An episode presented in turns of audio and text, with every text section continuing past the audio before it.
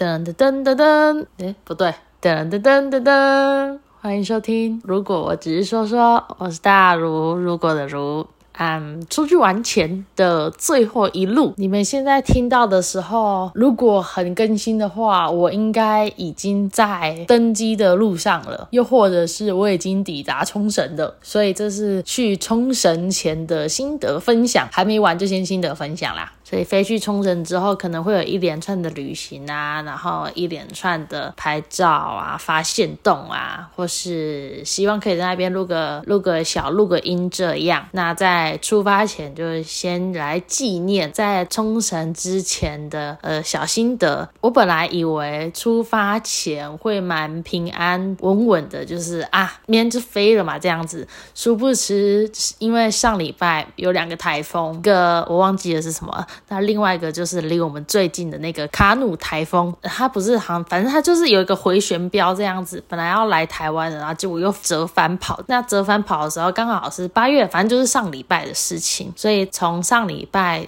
二和三的时候，很多航空的班机就开始疯狂的取消，因为台风天的关系，疯狂取消或是疯狂延机，甚至呃有很多在冲绳旅游的人，可能三天呐变成延到 delay 到七天、十天才回来台湾的那一种。然后我上礼拜三开始，我就超级担心我的班级会被取消的。虽然我知道说，呃，台风可能会，反正就一个礼拜可能会过去这样子，但是我看到我加入的那个冲绳社团，看到很多地方的灾情啊什么的，我就超害怕。我可以跟你们分享说，这礼拜我看这个台风的心路历程是什么，然后我还获得了一些新知识和新观念，就是我没有想过，或是我意外获得的。卡努台风它不是回旋，本来要来台湾之后又跑快到日本嘛，反正就是北上，然后到日本。那本来只是侵略冲绳一下子而已，但是因为它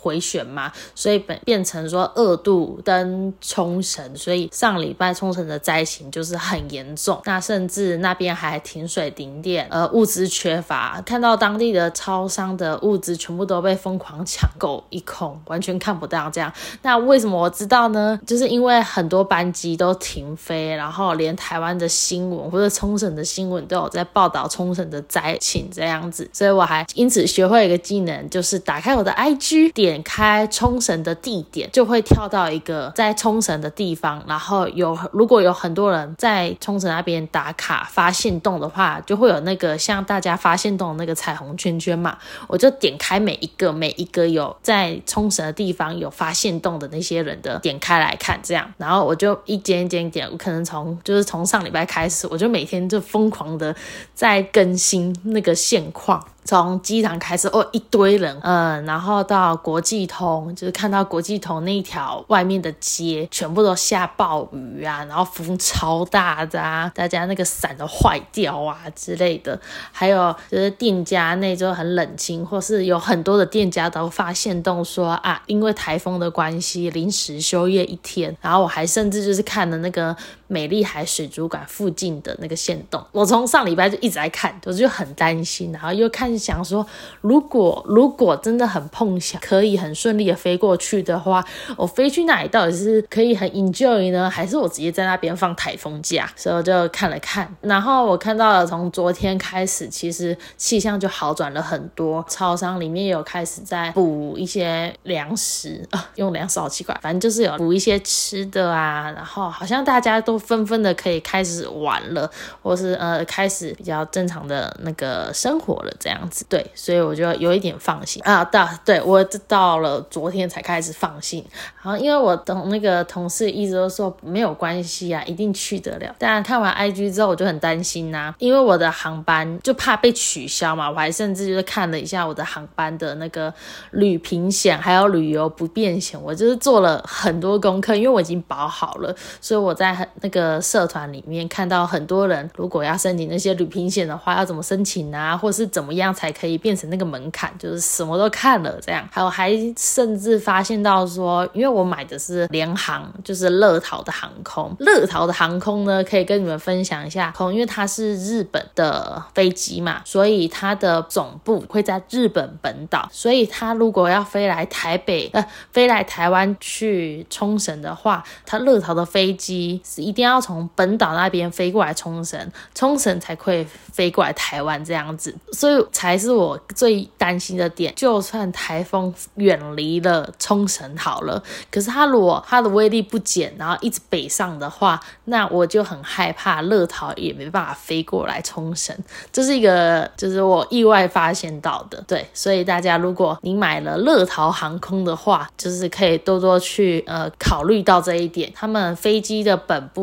会在日本本岛，你下次要去冲绳的时候，然后你如果要买乐桃的话，你就是可以考虑到这一点，你可以记在心上。对，我觉得这是一个蛮有用的，尤其你又是如果你要买像是暑假这种很容易会有台风的状况的话，而且乐桃航空它班机其实也没有到很多，它的班机没有到很多之外，你如果买那种很便宜，就是譬如说像我好了，我这次只买了七公斤的随身行李的扣大，如果不是天灾因素，是你个人因素要取消的话，就是你如果担心，就是担心说你可能去那边也玩不了多少，但是如果它的航班还没有取消，你要自己取消的话，它是不会退费的。如果你要买乐豪座位的话，你就可以呃考虑一下我的经验谈。然后还有我看了很多人的那个申请保险呐，然后真的实际取消的话，他们呃大概会负担了什么样的状态？我的隔壁座位阿菊啊，他就跟我分享，因为他一直觉得说我一定出得去，可是我一直觉得说我到底可不可以出得去这样子？所以阿菊有就有跟我分享一个那个。